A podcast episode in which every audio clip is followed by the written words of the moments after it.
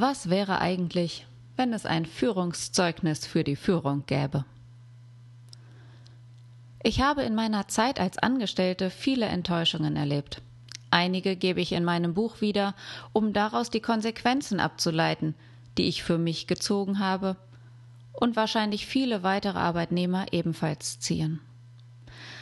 Es kann nicht sein, dass jemand, der über Jahre hinweg treue Dienste leistet, angeschrien und vor Kollegen öffentlich denunziert wird. Es kann auch nicht sein, dass jemand nach einer Krankheitsphase des Platzes verwiesen wird, wenn das Tätigkeitsfeld in keinem Bezug zum Ausfallgrund steht.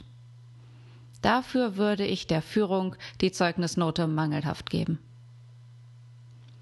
Ich erkenne jedoch an, dass niemand als Führungskraft geboren wird. Und Vorbilder, wie Führungseigenschaften im Optimalfall aussehen sollten, gibt es leider auch nur wenige.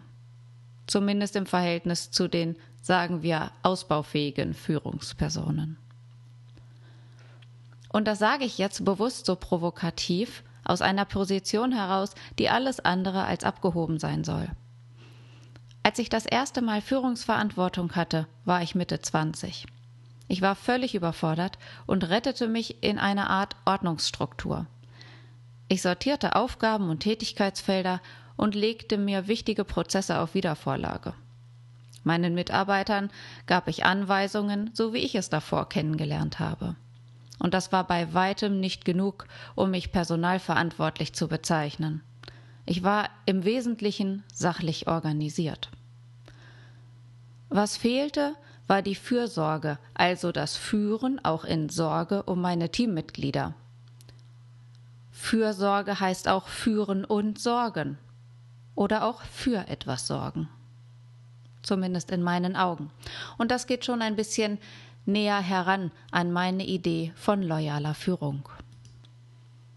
Ich gebe also zu, dass ich mich früher mit Führungsverantwortung gern in Organisationsstrukturen versteckt habe und mich daran festgehalten habe. Heute weiß ich, dass Führung nur untergeordnet mit Fachlichkeit zusammenhängt. Führungsstärke definiert sich über Sozialkompetenz. Und diese ist in jedem Menschen erstmal angelegt. Doch was heißt das genau?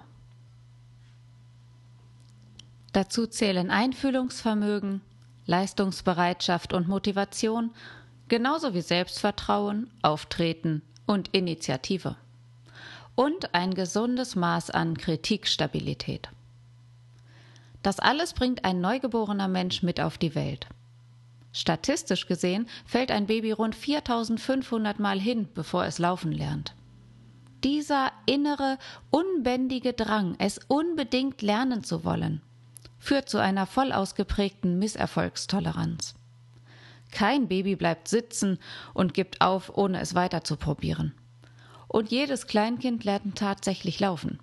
Es sei denn, es liegen genetische Gründe vor, dass es nicht laufen lernen kann.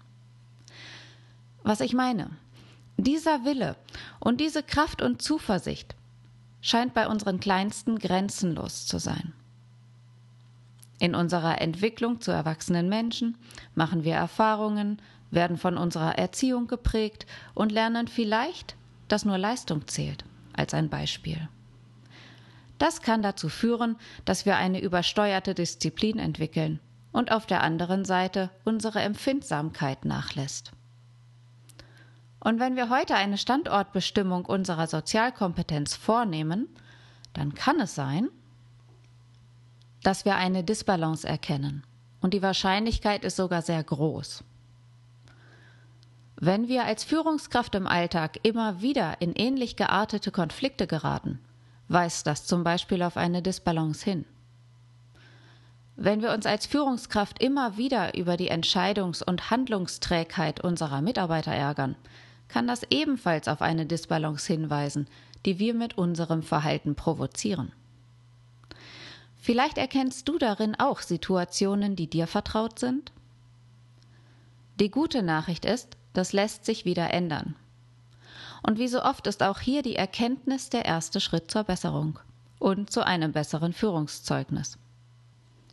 Ich für meinen Teil habe Diskrepanzen festgestellt in der Selbst zur Fremdwahrnehmung, auch in der Kundenwahrnehmung und der Bedarfs- und Bedürfnissituation. Wenn es da unterschiedliche Einschätzungen gab, habe ich mich lange Zeit gefragt, woran das liegen könnte. Und auch in der Menschenführung ist das sicherlich ein Aspekt.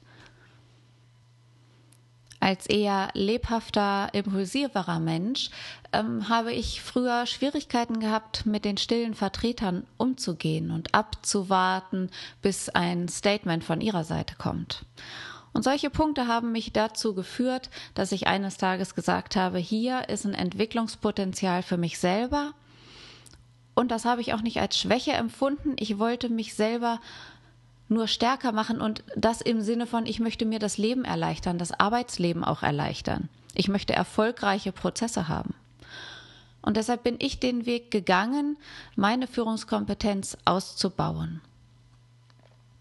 Und wenn es dir auch so geht wie mir und du Disbalancen in der Führung deines Unternehmens aufheben willst, dann schau doch mal auf meiner Website loyalworks.de vorbei. Dort findest du im Menüfeld Mentoring weitere Informationen oder du schreibst mir natürlich auch gern eine E-Mail an engel@loyalworks.de und ich freue mich, wenn du bald wieder reinhörst.